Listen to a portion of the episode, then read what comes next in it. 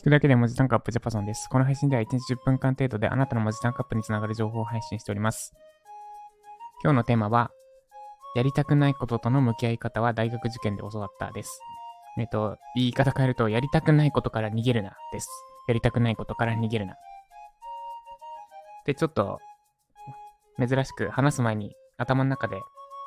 5分ぐらい整理したんですが、結構とっちらかりそうな気がしています。で、まあ、まず、えっと、一つですね、大学受験を経験してる人っていうか、まあ、もうさっぱり言ってしまうと、高学歴はやっぱり有利ですって話と、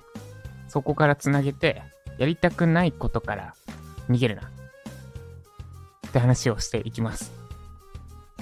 で、まず大学受験、えっと、高学歴な人は有利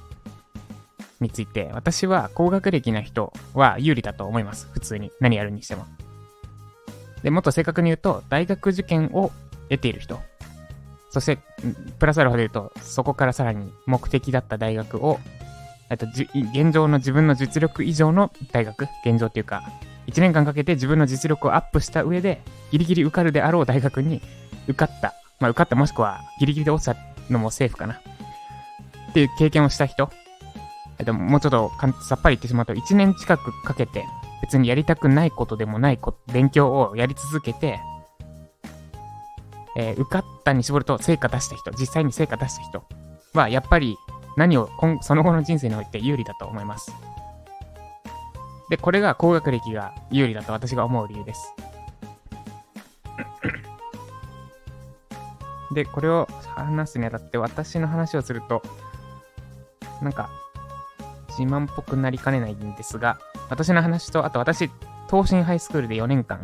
アルバイトしてたので、で大学の時、大学受験予備校、東進ハイスクールですね。その時のお話をしていこうと思います。まず私自身のことからいくと、私は、えっと、高3の9月まで部活を続けていました。しかもサッカー部で、えっと、週7で練習がある環境。土日はもうほぼほぼ全部、全部じゃないか、半日ずつぐらい埋まって、で、平日は毎日練習があるっていう環境で、でそれを高3の9月の頭まで続けた上で、えー、早稲田大学に現役で合格しました。えっと、ここだけ切り取ると自慢に聞こえるかもしれませんが、で、そのためにどうしたのかっていうと、高2の夏ぐらいからもう1日1時間毎日机に向かって勉強してました。で、えっと、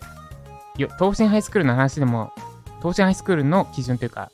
そもそも大学受験っていくと、難関大に受かりたかったら、やっぱり高2の夏ぐらいから準備していくのが一般的なルートです。で私、東進ハイスクールに実際に、えっと、生徒としても入ってたんですが、東進ハイスクールに入ったの自体は、え高3の4月だったんですね。だったんですが、勉強時代は真剣ゼミを使って、えっと、高2の夏からやってました。で、私もそうだし、あと、アルバイトしてた時に見てた受験生たちもそうです。そう、ほとんどそうだったんですが、勉強が好きでやってる人なんて、まあ、まずいない。まあ、たまに、この教科めっちゃ楽しいっていう人もいるんだけど、あと、そもそも、なんか、い、まあ、いるんだけど勉強楽しいっていう人も、それは本当にごくわずか、100人に1人もいない。予備校に入る、入ってでも受験受かりたいって人でも、本当に一握り。何百人と見てきたけど、こい、勉強苦じゃないんだなって人はいたけど、勉強楽しくてしょうがないって人は一人もいなかったから。まあ、もしかしたらいるかもしれないけど、苦じゃないって人もいるけど、基本的にはみんなめんどくせえと思ってやってるってことです。で、めんどくせえし、別に、なんだ、例えば、こんなの意味ないじゃんって思いながらもやってたりします。私も、その一人でした。別に英語のあの、なんだ、発音のイントネーションとか意味ないじゃん。まあでもそれでも意味ないとは思いつつも、なんだ、点数を伸ばしていくことに楽しみを見出していたし、大学に受かりたか、早稲田に受かりたかったから、やりたくないことも我慢してやってました。で、よく、よく言われる勘違いじゃないですけど、なんか、その勉強できる人は勉強が楽しいんでしょみたいなのは多分違うと思います。ほとんどの人は別に楽しいとは思ってない。勉強自体楽しいと思ってなくて、そのテストでいい点数取れたとか、あるいはなんか、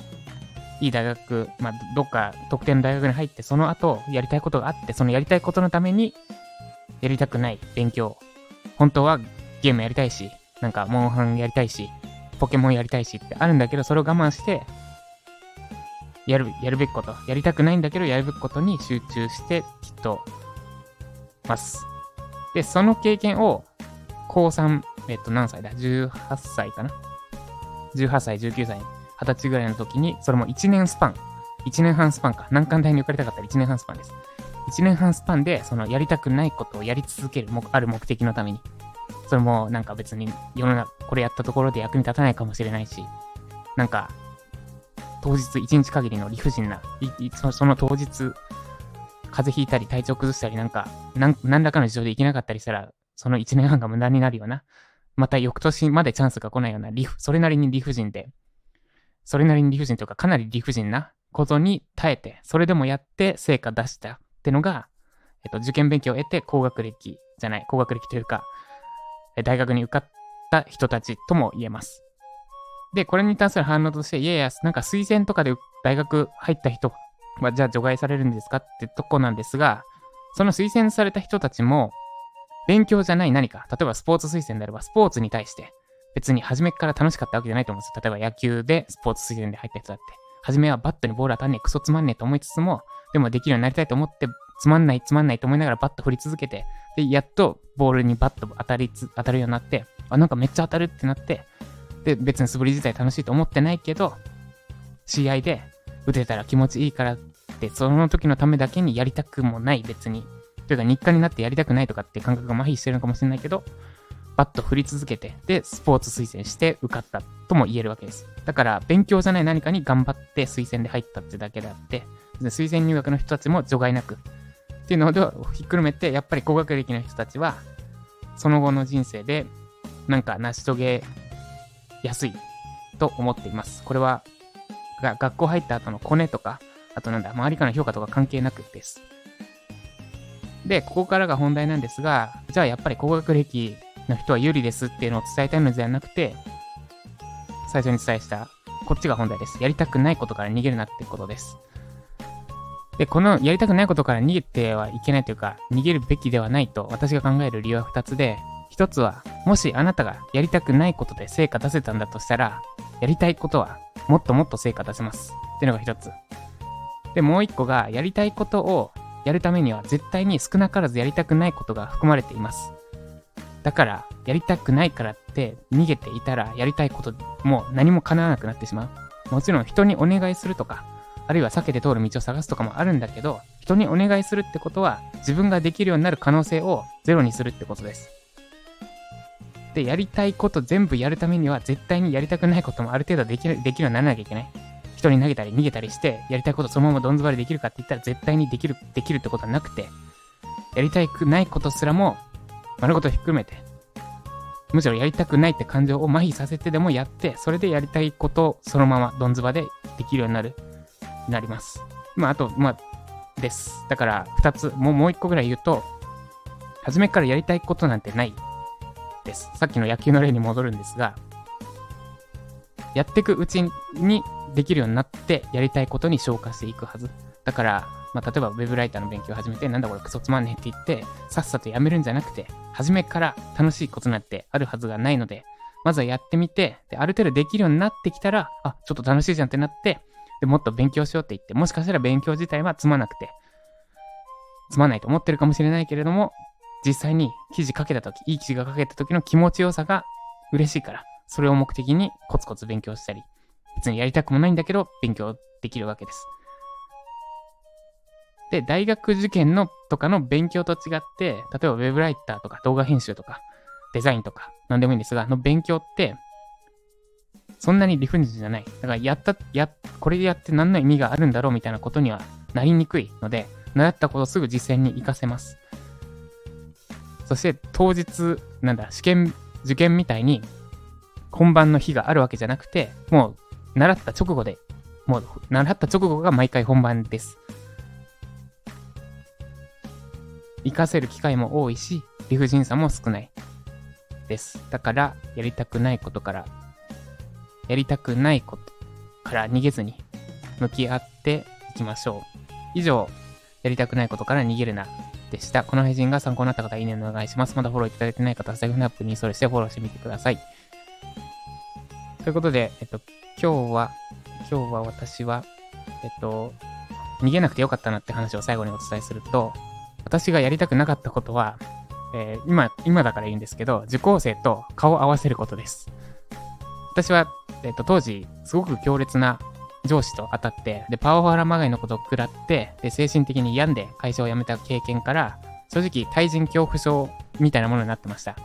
セブンでコーヒー頼むのすら緊張した？だから、妻とか友達がいるときは、お願いしてたぐらい。それぐらい嫌でした。人と喋るのが。で、そんな中で、ライジャパを始めて、で、まあ、動画形式でやるっていうのは決まってたんだけど、それでも、えっと、まあ、受講生と顔合わせない方法もありました、実際。別に代わりの誰かにやってもらって、で、その収録した動画を見るっていうのもできたんだけど、それだと私は永遠に、その、実際に顔を合わせることができなくなっちゃうし、実際顔合わせたいって思ってたから、顔合わせてどんな人なのか直接聞いて、フェイス2フェイスでその人の悩みとかを実際に自分ごとのように受け入れた上で講座を改善していきたいと思ってた。だから、本当に、えっ、ー、と、去年の、去年じゃないな、今年の1月2月とか、もうだいぶ治って、だいぶ慣れてきたんですが、1月2月、去年の12月らへんは、受講生との面談がある日は、えっと、もう本当お仕事にならなくて、ずっとそわそわしてました。でも、やりたいことがあったから、受講生のこともっと理解した上で作りたいってあったし、自分自身が、ここから逃げてたら前に進めないってのがあったから、逃げずに、やって、これ、えっ、ー、と、受講生との面談から逃げずにやってきました。で、やってった結果、面談が楽しみになったし、そのなんだ、受講生の文字単価2年達成できましたって声を聞いたときに、ものすごく嬉しい。直接聞けたときに、うおっ、やったって、本当に自分の、自分ごとのようにというか、自分ごととして喜べるようになったわけです。だから逃げなくてよかったなって私も思いました。